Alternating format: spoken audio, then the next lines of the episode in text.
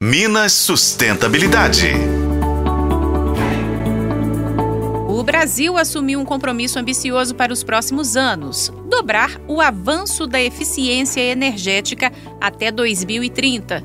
E isso significa que o país está empenhado em tomar medidas para melhorar a forma como utiliza e consome energia, buscando reduzir o desperdício e maximizar o aproveitamento dos recursos disponíveis. A decisão brasileira foi tomada durante a oitava Conferência Global Anual sobre Eficiência Energética da Agência Internacional de Energia, realizado nesse mês de junho em Versalhes, na França.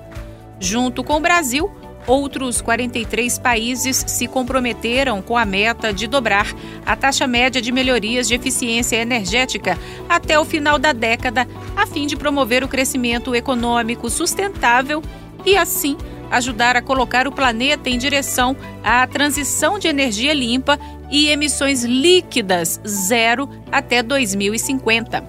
Isso significaria um salto de 2,2% no ritmo de ganho de eficiência energética atual para mais de 4%. A eficiência energética é fundamental para garantir um desenvolvimento sustentável e enfrentar os desafios ambientais e econômicos no mundo inteiro.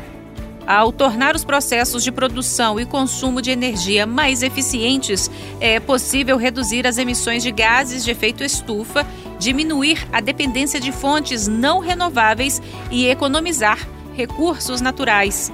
Para cumprir esse compromisso, o Brasil está implementando uma série de medidas e políticas.